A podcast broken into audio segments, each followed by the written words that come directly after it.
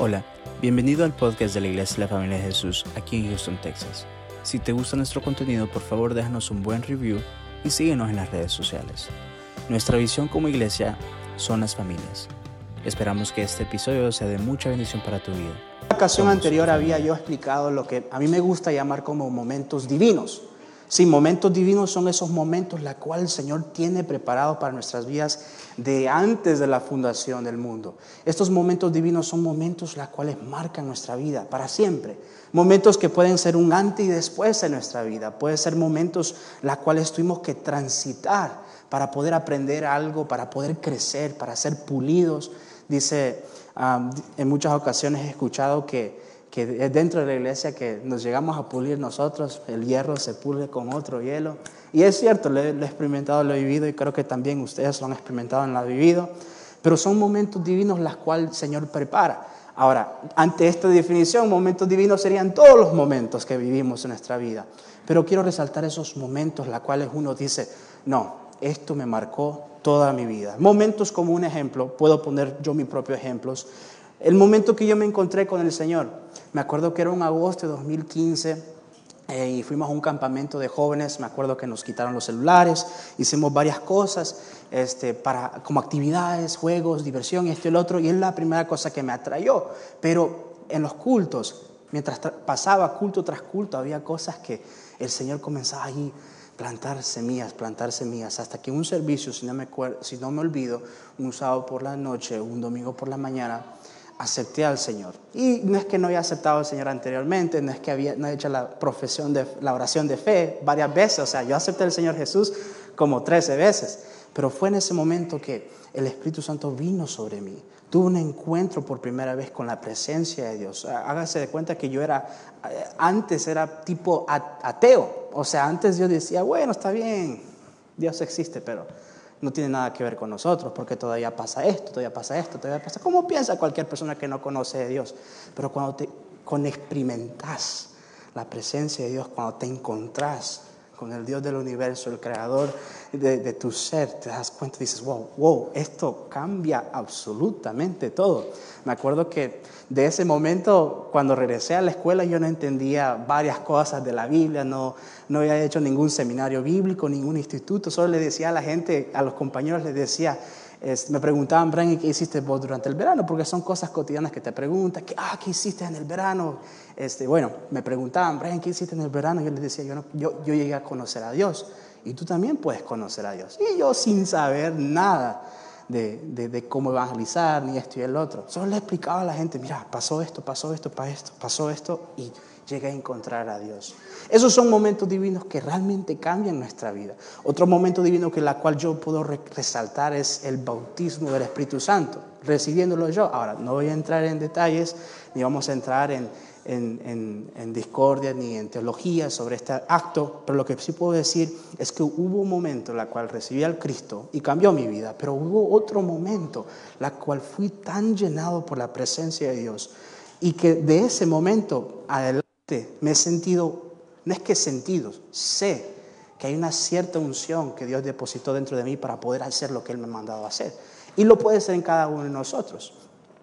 Pero también hay momentos los cuales no experimenté, porque no estaba preparado, o porque no estaba listo, o porque estaba ignorando. ¿sí? La palabra que me trae otra vez el Señor a la memoria, una, una palabra que, que yo mencioné la semana pasada, es apatía espiritual. ¿Saben? La apatía espiritual, lo vuelvo a, explicar, es cuando uno no siente nada espiritualmente. No siente que la presencia de Dios está en un lugar, ni tampoco siente que la presencia de Dios no está en un lugar. Pero les explicaba, les explicaba a ustedes la semana pasada que cuando uno está tan lleno de Dios puede llegar a lugares, a situaciones, ambientes y se da cuenta si está la presencia de Dios.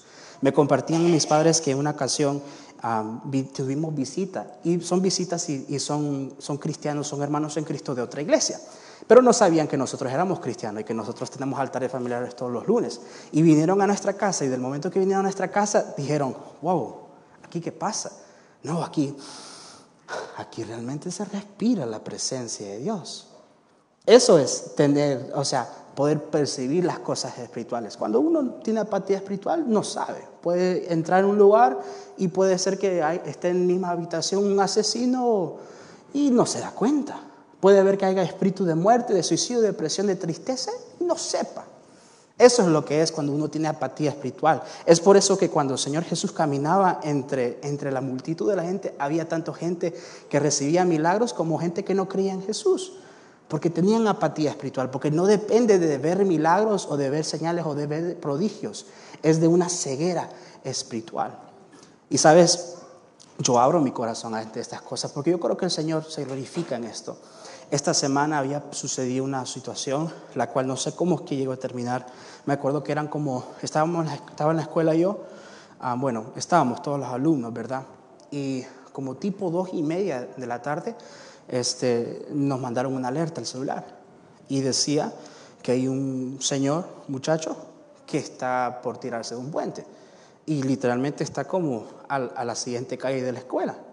Y bueno, fue a las dos y media y yo me tenía que ir a casa, siempre me voy a la casa como tipo 5, cinco y media, estoy caminando para, para ir tomar mi auto y irme para la casa. Bueno, pasaba que todavía estaba el señor ahí tratando de, de, tirarse y policías ahí y habían cerrado toda la calle, todo esto y el otro. Ahora, me acuerdo ver eso y yo estaba tan enfocado en que tengo que ir a la casa, tengo que hacer esto y lo otro, estaba tan enfocado en mis propias cosas, en lo que tenía en la mano, y, y, fui. Fui a mi auto y tomé otra avenida y fui a mi casa. Fue después que el Espíritu Santo me llamó la atención, me decía, ¿y por qué ni siquiera oraste por ese Señor? ¿Por qué ni siquiera oraste? ¿Cuántas veces, no, no solo es experiencia, pero cuántas veces por ahí el Señor nos llama a nosotros a cuidar de huérfanos, a cuidar de, los pobres, a cuidar de los necesitados y vemos gente con necesidad. Y si bien no nos alcanza para darle un centavo, pero tampoco paramos o tomamos un momento para orar por ellos. Esa es apatía espiritual. Y el Señor, el Señor trabaja esas cosas y nos llama la atención y dice, no, tenemos que ser mejor, tenemos que ser diferentes, tenemos que cambiar. Para poder experimentar los momentos divinos tenemos que dejar la apatía espiritual, tenemos que tener un ingrediente especial, la cual se llama fe. La fe en Dios, ese ingrediente espiritual que es la fe en Dios. ¿Sabe qué tan importante es la fe para poder experimentar los, los, los, los momentos divinos que incorpora también y va con eso las promesas de Dios? En una ocasión un joven me preguntó, Brian, este, las promesas de Dios se pueden perder. O sea, ¿puede, ¿puede el Señor darte una promesa y que no se llegue a cumplir? Y le dije, no, porque una promesa de Dios se cumple, porque lo dijo Dios, porque no depende de ti, sino que depende del que lo dijo. Amén. Pero leyendo la palabra de Dios me doy cuenta de otra parte ante las promesas de Dios, que todo lo que Dios dice y todo lo que Dios promete lo cumple, mas no significa que nosotros lo vamos a ver. Acuérdese y, trate de pensar en, el pueblo de Dios cuando estuvo esclavo en Egipto por cientos de años. Y cuando salieron de ahí, el, Señor les dijo, o sea, a ustedes, a ustedes yo, los, yo, yo, les tengo preparado esta promesa, esta tierra prometida, y ustedes los voy a sacar de Egipto, los voy a sacar de la esclavitud, y van a saber que yo soy Dios porque voy a hacer tantos milagros y tantos prodigios y esto y el otro, y lo hace. Y entonces ellos ven todas estas cosas, ven las señales, ven los milagros. O sea, es como nosotros que venimos a los caminos del Señor. El Señor se manifiesta en nuestras vidas vez tras vez y lo vemos en varias ocasiones. Y el Señor te, hace una promesa y dice, voy a hacer esto en tu vida. Bueno, y pasa que los saca de la esclavitud, los saca de Egipto. ¿Y qué pasa? Pasaron 40 años en el desierto. Pasaron 40 años andando en el desierto sin llegar a ver la tierra prometida. Que el Señor les dijo, ¿saben qué muchachos? ¿Saben, ¿saben ustedes? Ustedes no creen en mí. No creen en que yo soy el que les doy la promesa. Antes que, si ustedes se acuerdan, Señor manda a dos espías a ver la tierra prometida. Pero antes que vayan a ver la tierra prometida, Dios les dijo, no tengan miedo que yo estoy con ustedes, que yo voy a estar con ustedes y ustedes van a arrebatar la tierra prometida. O sea, el Señor les está dando toda la confirmación del mundo, le está diciendo, no se preocupen, yo estoy con ustedes. Pero ¿qué pasó? Cuando recibieron malas noticias a regresar, no tuvieron esa fe en Dios, no tuvieron esa fe en Dios. ¿Y qué dijo el Señor? ¿Saben qué? Porque no confiaron en mí. Todos los varones que tengan más de 20 años no van a ver la tierra prometida, sino que sus hijos. Entonces las promesas de Dios se cumplen, los momentos divinos se llegan a cumplir, pero a veces, a veces no las llegamos a ver nosotros, porque nos falta ese ingrediente, la cual llamamos fe. Ahora, con todo esto, ¿qué es lo que me lleva el Señor esta noche? La palabra de hoy. El título de mi mensaje es Manos a la obra. Es más que solo servir a Dios como mujer, como corista, como dirigente de alabanza, como carógrafo, como en los medios. Es más que eso. Manos a la obra es más que solo ser un fiel diezmador. Manos a la obra lo que es es una actitud y una decisión. Una actitud y una decisión a qué? A tres cosas que vamos a hablar esta noche. Uno, a reconstruir y fortalecer nuestra relación con Dios a otro nivel. Esa es una. La segunda, usar lo que tenemos en mano para cumplir el propósito de Dios. Esa es dos. Y la tercera, luchar por santidad. Porque así Dios nos va a usar dependiendo de esa dicha santidad. Si por favor me acompaña al libro de Nehemías, capítulo 4, versículo 16 y al 18. Libro de Nehemías, capítulo 4, versículo 16 al 18. Cuando estén allí, ¿me dan un amén? Amén, amén, ok. Bueno, les doy un poquito de contexto de qué nos estamos encontrando aquí en este pasaje. había pasado la cual, estamos en el contexto la cual el pueblo de Dios andaba viviendo en pecado, andaba haciendo las cosas mal, el Señor, o sea, trae juicio sobre ellos, los lleva a Babilonia como cautivos y ya han pasado los 70 años y ya están regresando. Ahora el Señor llamó a un Nehemías, un hombre llamado Nehemías, la cual el Señor puso muy fuerte en su corazón, de ir y ayudar al pueblo de Dios a reconstruir el templo, a reconstruir los muros de Jerusalén. Ahora paso en este contexto, voy a leer el verso 16 al 18, dice, a partir de aquel día, la mitad de mi gente trabajaba en la obra, mientras la otra mitad permanecía armada con lanzas, escudos, arcos y corazas. Los jefes estaban pendientes de toda la gente de Judá, tanto los que reconstruían la muralla como los que acarreaban los materiales. No descuidaban ni la obra ni de la defensa.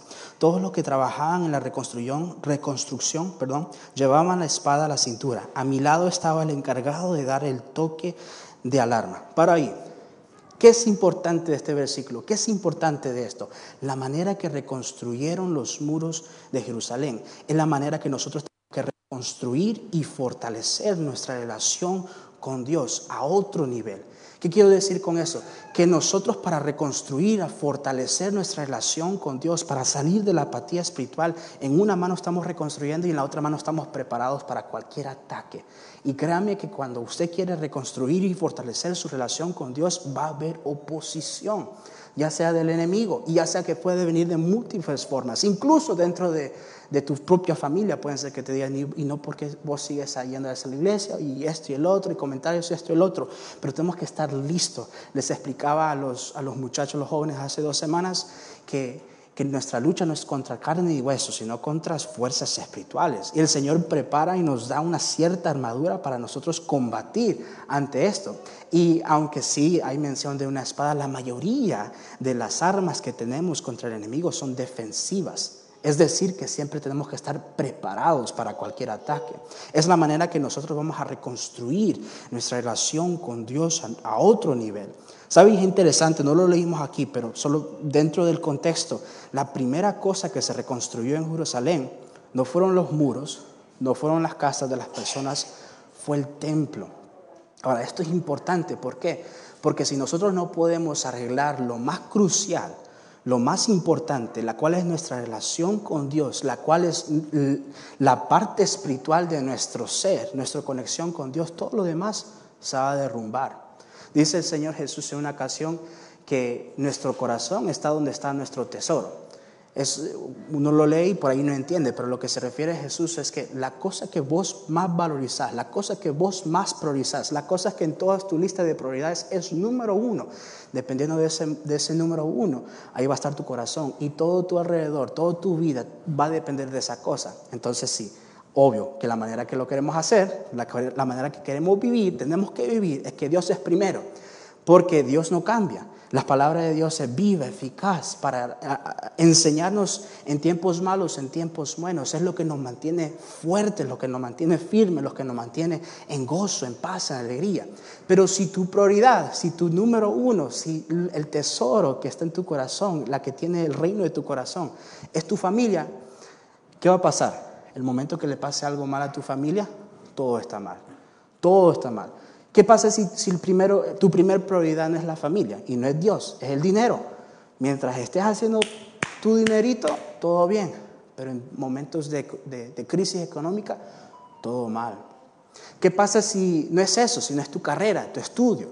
El momento que te vaya mal en un grado es el fin del mundo. Entras en depresión, entras en tantas, tantas cosas. Pero cuando tienes a Dios en el primer lugar, ya sea que el mundo alrededor ande en llamas, vos estás bien, porque Dios es una roca inmovible, una roca firme. Amén. Entonces es importante que primeramente tengamos y reconstruyamos nuestra relación con Dios, porque de ahí va a transmitir a todas las otras áreas de nuestra vida. ¿sí? Ahora, en estos meses anteriores um, se escuchaban murmuraciones, ¿sí? voy a ser muy francamente, murmuraciones como yo estoy con Pastor Miguel, yo estoy con Pastor um, Omar, yo estoy con la pastora, no, pero ya no está el pastor. Diferentes personas tomando posiciones diciendo yo sigo a este líder, yo sigo a aquel líder. Ahora, esa es una mente de una persona inmadura. Y no lo digo yo, lo dice Pablo. Mira cómo dice Pablo. Vayan a Primera de Corintios, capítulo 3. Los ando poniendo a buscar todos estos versículos para que ustedes mismos lo puedan ver. Saben, la palabra de Dios, cuando uno la escucha es una cosa, pero cuando uno la llega a leer uno mismo, dice, wow, no lo dice Brian, lo dice Dios. Bueno, en 1 Corintios capítulo 3, versículo 1 al 9, pasó una situación muy similar a como habíamos experimentado hace meses atrás. ¿Están ahí? Amén. Dice, yo hermanos, no pude dirigirme a ustedes como a espirituales, sino como a inmaduros, apenas niños en Cristo. Les di leche porque no podían asimilar alimento sólido, ni pueden todavía, pues aún son inmaduros. Mientras hay entre ustedes celos y contiendas, ¿no serán inmaduros? Es una pregunta retórica. ¿Acaso no están comportándose según criterios meramente humanos? Cuando, cuando uno afirma, yo sigo a Pablo y otro, yo sigo a Apolos, ¿no es porque están actuando con criterios humanos? Después de todo, ¿qué es Apolos y qué es Pablo? Nada más que servidores por medio de los cuales ustedes llegaron a creer según lo que el Señor les asignó a cada uno.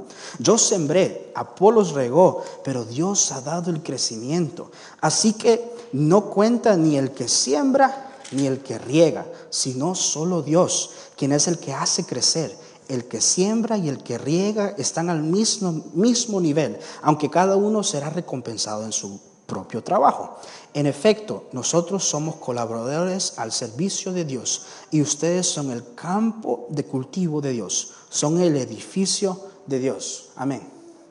Básicamente Pablo dice, no, no, no, ustedes tienen que crecer, porque si ustedes no crecen no van a poder llegar a entender las situaciones que están por venir. Entonces es por eso que es sumamente importante. Nosotros, cuando decimos vamos a poner nuestras manos a la obra, es una actitud y una decisión de hacer crecer y fortalecer nuestra relación con Dios. ¿Sabes? No es justo que, que andemos años y años dentro de la iglesia siendo cristianos, pero que no haya crecimiento espiritual. ¿Saben lo que significa la palabra locura?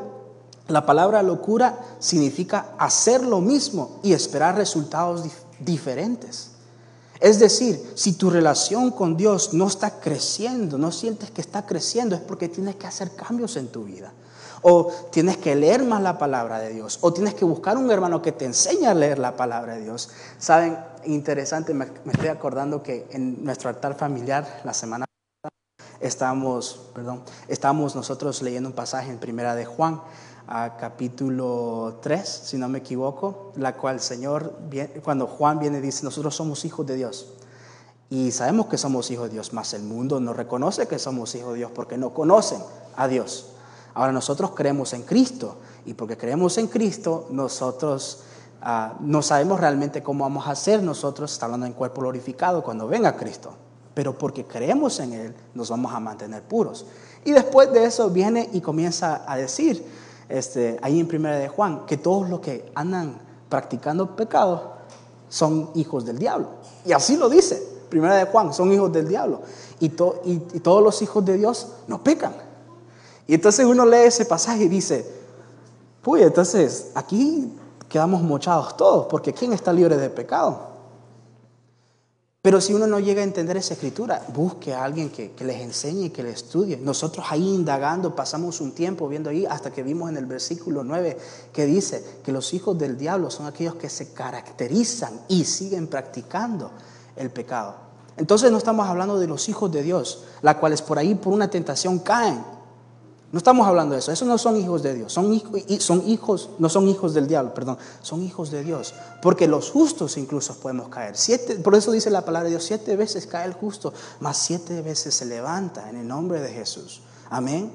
¿Quién aquí nunca se ha equivocado? ¿Quién aquí nunca ha pecado? ¿Verdad que sí? O sea, si no fuera por la gracia de Dios, estuviéramos aniquilados. Es por eso que la actitud que tenemos que tener nosotros como hermanos en Cristo es si vemos un hermano caer, subir las mangas y ayudarlo a que se levante. Esa es la actitud de Cristo. Es por eso que Cristo venía y se iba y se juntaba con personas que eran borrachos, que eran prostitutas, que eran mentirosos, que eran con esto y el otro.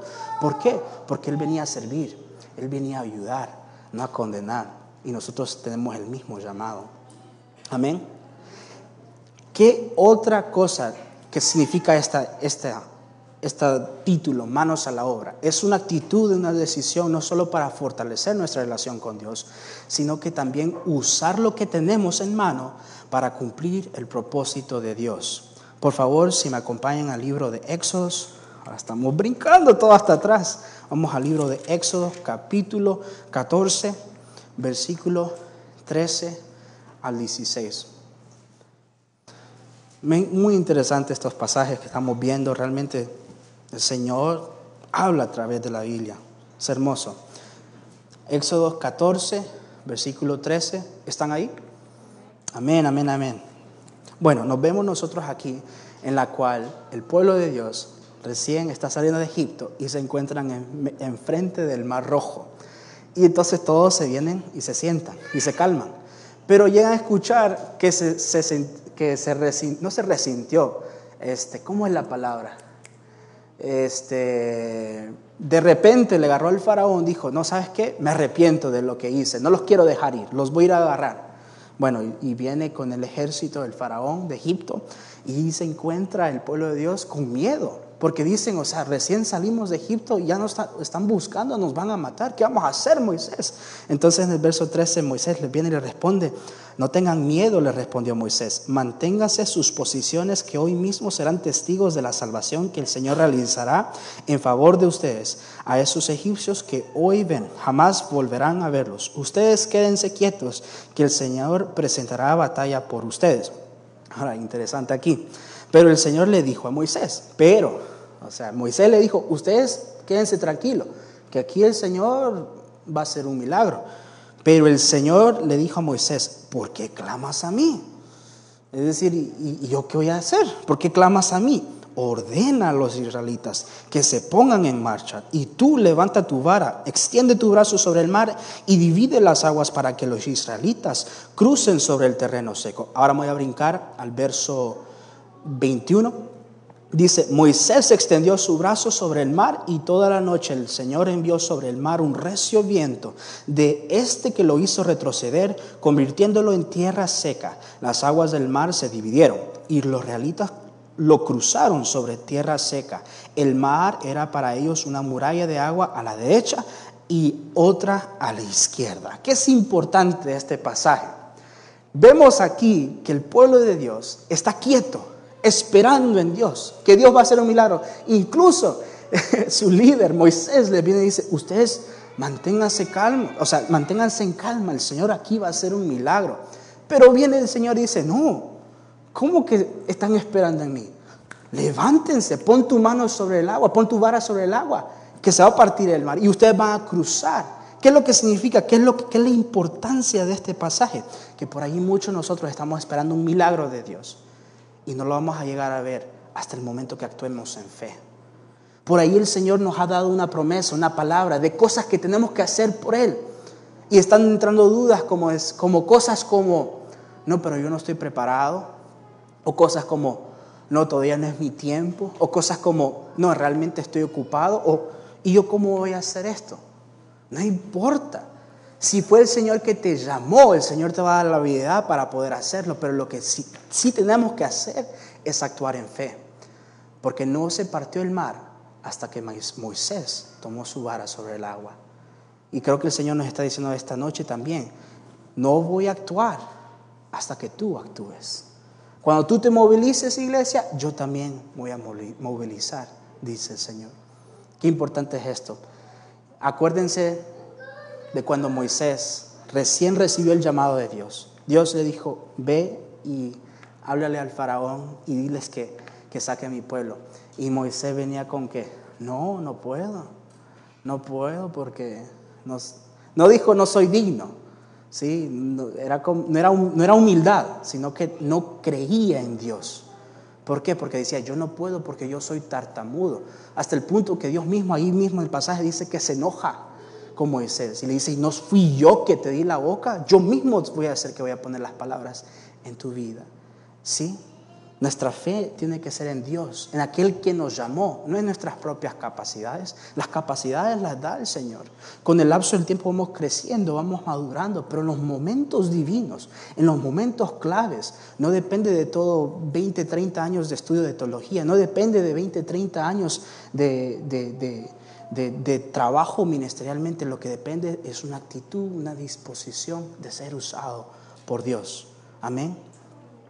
Y ahora, tercera cosa, ¿qué actitud y decisión tenemos que tomar esta noche? Luchar por la santidad. Como Dios nos va a usar, o sea, Dios nos va a usar dependiendo de la santidad que luchemos por alcanzar y poder vivir. Vamos al libro de 2 Timoteo, capítulo 2, versículo 19.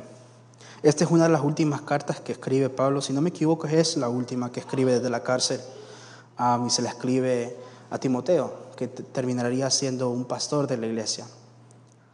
Y me gusta este pasaje porque me, recuerda, me recuerda de, luchar por la santidad. Sí, están ahí, segunda de Timoteo, capítulo 2, verso 19. Amén. Bueno, a pesar de todo, el fundamento de Dios es sólido y se mantiene firme, pues está sellada con la inscripción. El Señor conoce los suyos y esta otra, que se aparte de la maldad todo el que invoca el nombre del Señor. En una casa grande no solo hay vasos de oro y de plata, sino también de madera y de barro, unos para los usos más nobles y otros para los usos más bajos. Si alguien se mantiene limpio, llegará a ser un vaso noble, santificado, útil para el Señor y preparado para toda obra buena. Amén. Es decir, si nosotros queremos ser usados por Dios en gran manera, tenemos que nosotros vivir una manera la cual el Señor nos pueda usar. Tenemos que luchar por la santidad. ¿Saben?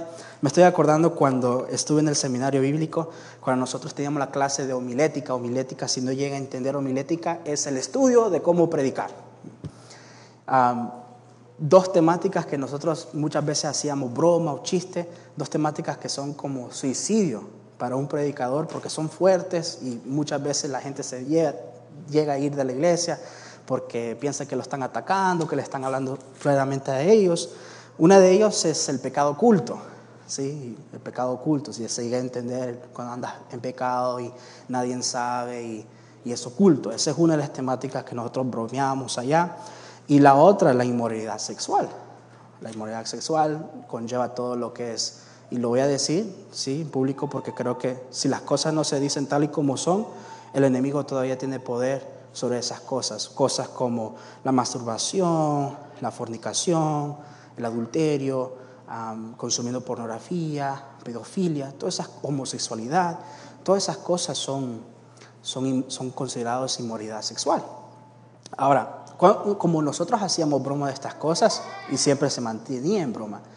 Pero llegando a la realidad de las cosas, estos dos pecados son los dos que por la mayoría afectan y limitan los siervos de Dios. Tantas veces que he escuchado testimonios, he, escuchado testimonios, he visto testimonios de personas las cuales el Señor los llamó con un propósito grande, pero o el pecado oculto, como el orgullo, o la inmoralidad sexual, los detuvo de poder ver esas promesas de Dios.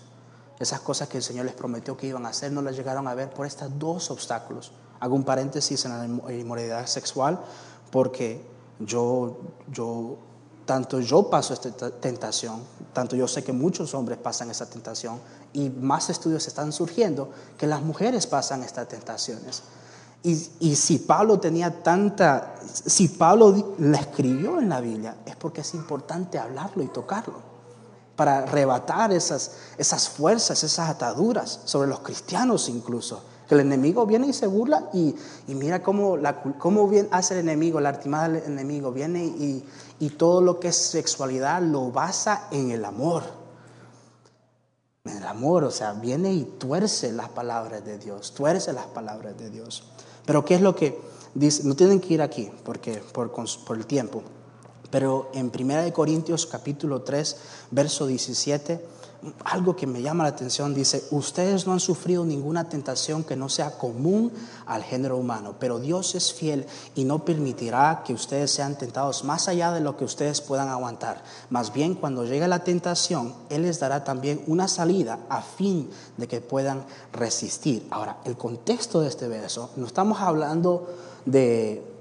de ira, no estamos hablando de mentir, no estamos hablando de robar, no estamos hablando de matar. El contexto de aquí en 1 de Corintios era inmoralidad sexual. Viene y Pablo viene y dice, un montón de cosas sobre la inmoralidad sexual, inmoralidad sexual. Dicen, huyan de estas cosas. No saben que ustedes son templo del Espíritu Santo. De ahí muchos se agarran y dicen, por eso que no hay que tatuarse. Pero ese verso no es sobre el tatuaje, está hablando de la inmoralidad sexual. Viene y dice, Pablo, huyan de la inmoralidad sexual. Porque todos los otros pecados afectan a los demás, pero la inmoralidad sexual te afecta a ti mismo. Es así que, que afecta la inmoralidad sexual. Ahora, sabiendo este contexto, el verso 12, antes del 13, dice así, por lo tanto, si alguien piensa que está firme, si, por lo tanto, si alguien piensa que está firme, tenga cuidado de no caer. Entonces hay con ciertas cosas las cuales no se puede jugar. Hay ciertas cosas las cuales tenés que poner un límite, una línea la cual nunca, nunca, nunca cruzar cosas las cuales no se pueden jugar. Ahora es muy fácil, por medio de este celular, solo uno anda así en Facebook o en Instagram o TikTok o donde desea, donde está literalmente consumiendo pornografía, solo porque se tapan un poquito aquí, un poquito acá, pero ya es pornografía. Y uno lo consume, lo consume, lo consume. Esas cosas trastornan la mente de uno, afectan la vida de uno. Y muchos de nosotros no llegaremos a ser usados de gran manera por Dios, porque esas cosas nos están estorbando. De la manera que queremos ser usados por Dios, de esa manera también tenemos que vivir una vida en rectitud, amando a los creyentes, dice Primera de Juan. Ahora, pero estas solo son dos cositas, porque realmente, con toda sinceridad, como lo explicaba Roberto el domingo, que nosotros realmente no podemos vivir en santidad si tratamos de vivir todo lo que dice esta Biblia. Porque esta Biblia no fue diseñada para ser un libro, un manual de qué las cosas que tenemos que seguir o no seguir. Este libro desde Génesis a Apocalipsis fue diseñado para apuntarnos a Cristo. Y solo es por medio de Cristo que nosotros podemos vivir en santidad. En una ocasión me preguntaba a una persona, este, que se sentía que le había fallado a Dios, que le había fallado a Dios, que le había fallado a la iglesia, que había caído en pecado y que cayó en descubierto. Y que ya sentía como que ya no hay vuelta atrás, ya perdí la salvación porque porque el Señor fue tan bueno conmigo y demostró gracia a mi vida, pero yo ya cometí la pata. Y no hay vuelta atrás y nada cambia. Y le dije a esta persona, y por ahí alguien está necesitando escuchar esta palabra, que el Señor Jesús en la cruz del Calvario no solo murió por tus pecados antes de conocer a Cristo, también los pecados de hoy y también los pecados de mañana. Es decir, que el Señor Jesús, cuando estuvo en la cruz del Calvario, sabiendo las veces que le ibas a fallar, incluso después de conocerlo a Él, Él todavía murió en la cruz y dijo, no, es que Él vale la pena. Y derramó su sangre. Y su sangre tiene más valor que cualquier pecado, cualquier falla que comotamos nosotros en nuestra vida. Amén. que tenemos que recibir esa palabra. La gracia de Dios nos tiene que llenar. Y la otra cosa, al respecto de buscar la santidad, de luchar por la santidad. No, la no podemos obtener la santidad verdadera tratando de cumplir la Biblia. La única manera que podemos obtener la santidad es manteniendo una relación firme y fuerte con el Señor. Yo les decía a mis jóvenes, yo puedo identificar qué tanto en santidad vives por preguntándote cómo está tu relación con Dios. Porque todo aquel que tiene una relación con Dios, de una manera que literalmente camina con Dios en todas las decisiones, tanto las pequeñas como las grandes, no peca. ¿Por qué? Porque en el, Nuevo Testamento hay una cosa, un paradigma, hay, algo que la cual nosotros chocamos vez tras vez. Dice que los hijos de Dios no pecan. Entonces, ¿por qué nosotros seguimos luchando con pecado? ¿Por qué es que caemos a veces en ira? ¿Por qué es que a veces mentira, a veces lujuria, a veces esto y el otro? Entonces no soy hijo de Dios, soy hijo del diablo. No, no es eso. Pero hay una diferencia. Dice en el libro de Primera de Juan. Se dirige a dos personas. A uno, al que recién conoce a Cristo. Y lo describe por decir aquel que venció la pelea contra el enemigo. Esa pelea contra tu alma. Y luego se dirige a los maduros espiritualmente, a los que conocen a Jesús. No sé si llegan a entender, aquel que conoce a Jesús no es aquel que llega a escuchar de Jesús, no solo aquel que viene y ora, Señor Jesús, sáname de mis aflicciones. No solo aquel que profesa su fe por medio de una oración. No es ese el que conoce al Señor Jesús. Ese es el que recién ganó la batalla contra el enemigo. Pero el que conoce a Jesús es aquel que se conoce como un esposo y una esposa, que se saben todo lo bueno, todos los manos, todas las A, las P, todas. Cuando conoces a una persona tan íntimo, que si te llegan a preguntar de esa persona, vos sabes cómo esa persona respondería.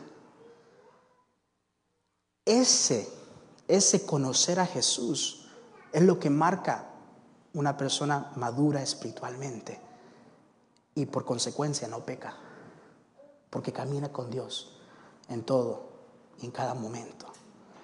Ese es lo que nosotros tenemos que apuntarle. No a tratar de cumplir todo este libro, porque si tratamos de cumplir todo este libro, te vas a dar cuenta que vas a caer corto. Estás, es como, estás usando, ¿sabes qué? El mejor anécdota que tengo, estás usando un desarrollador para darle un clavo. Si tratas de usar la Biblia así de esa manera. Pero si te enfocas en conocer a Jesús y cuando es esta palabra de Dios, buscas a Jesús desde Génesis, Apocalipsis, le vas a comenzar a dar con el martillo ese clavo. Y esas cosas, esas tentaciones que te costaban dejar, van a ser papita, van a ser fácil, porque el Espíritu de Dios te fortalece, te da poder para testificar, para tener poder sobre tus aflicciones. Pero esas cosas que luchabas antes ahora ya son fáciles. ¿Por qué? Porque estoy en la presencia de Dios. Cuando viene un mal, penseo, un, mal deseo, un mal pensamiento, lo llevas cautivo a la presencia de Dios. Y es algo tan instantable, tan instantáneo, perdón. Automáticamente lo haces. Cuando llegas a caminar, a conocer a Dios. Entonces este es el llamado que tenemos, iglesia. Este es el llamado que tenemos, familia. Tener una actitud y una decisión esta noche. Me gustaba como decía Billy Graham cuando hacía su llamado a que personas llegan a conocer a Jesús. Decía, tenés que escoger a Jesús. Porque si no escoges, básicamente estás negando a Jesús. Y creo que muchas veces así ha pasado con muchos de nosotros. Por ahí no estamos prestando atención, por ahí pensamos que la palabra no es para nosotros y terminamos no decidiendo Pero el tiempo y el mundo decide por nosotros y nunca decide en nuestro favor.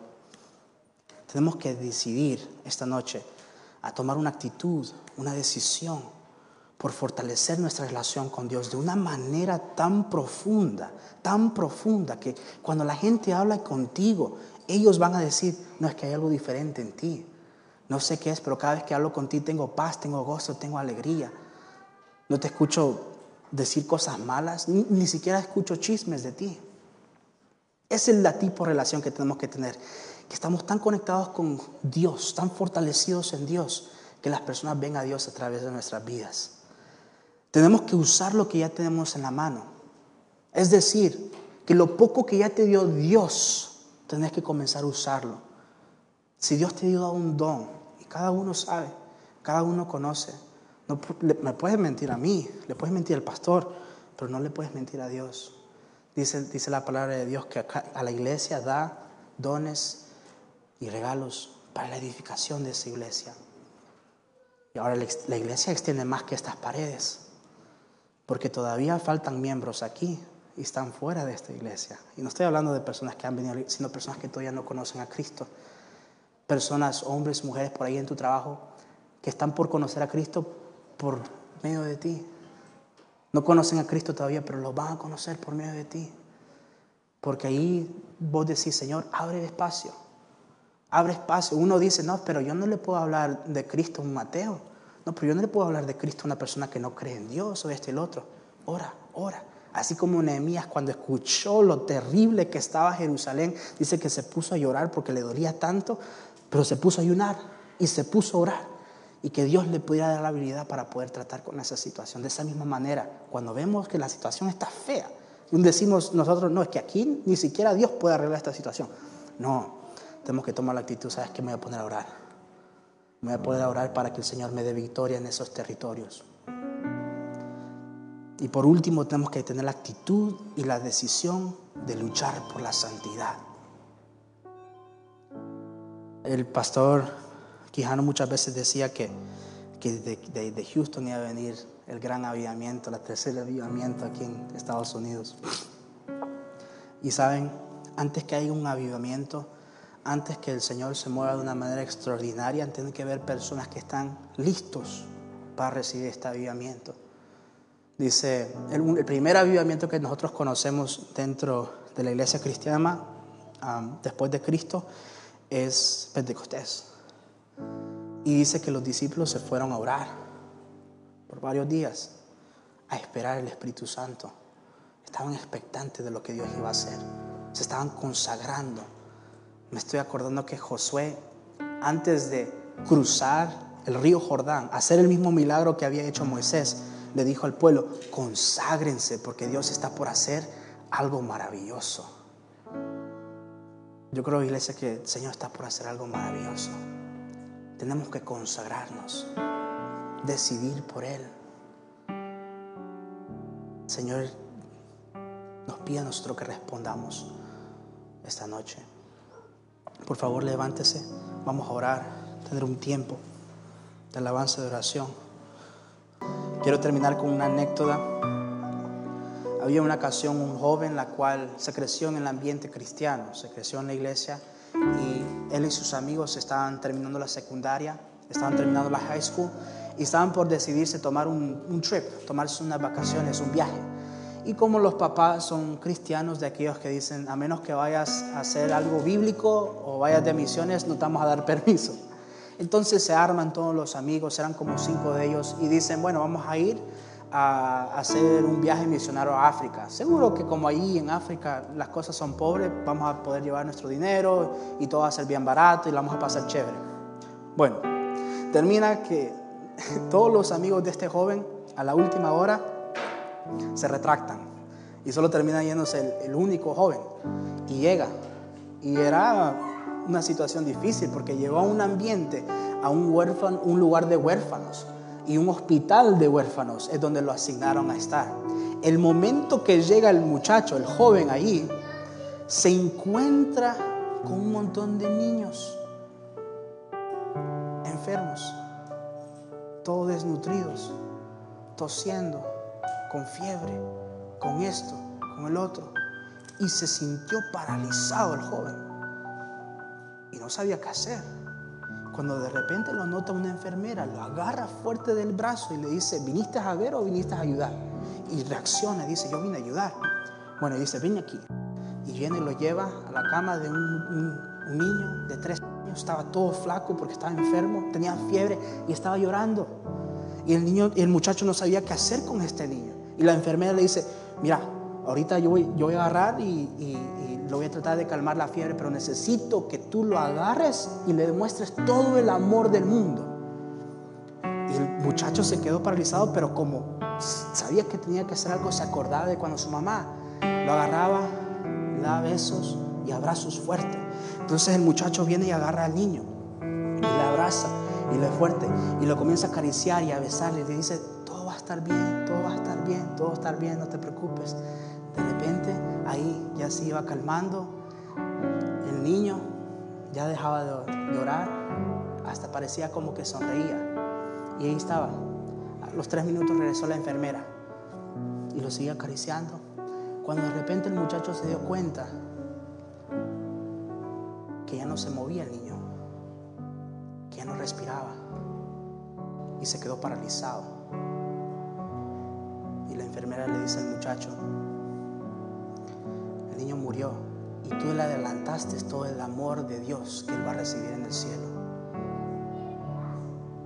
Y en ese momento se alargó a llorar el muchacho y se dio cuenta del propósito por la cual él estaba ahí. Que es lo que quiero decir, iglesia. Por muy, estamos muy ocupados en las situaciones que tenemos alrededor, en nuestros propios planes, nuestras propias vacaciones, y perdemos de vista del propósito de Dios en nuestra vida. ¿Por qué no oramos para poder cumplir ese propósito de Dios? Padre, te damos gracias por la palabra de esta noche. Señor Jesús, ayúdanos, ayúdanos, Espíritu Santo, a cumplir ese propósito la cual tú nos has llamado a cumplir. Padre, en esta noche nosotros ponemos nuestras manos a trabajar, nuestras manos a obrar.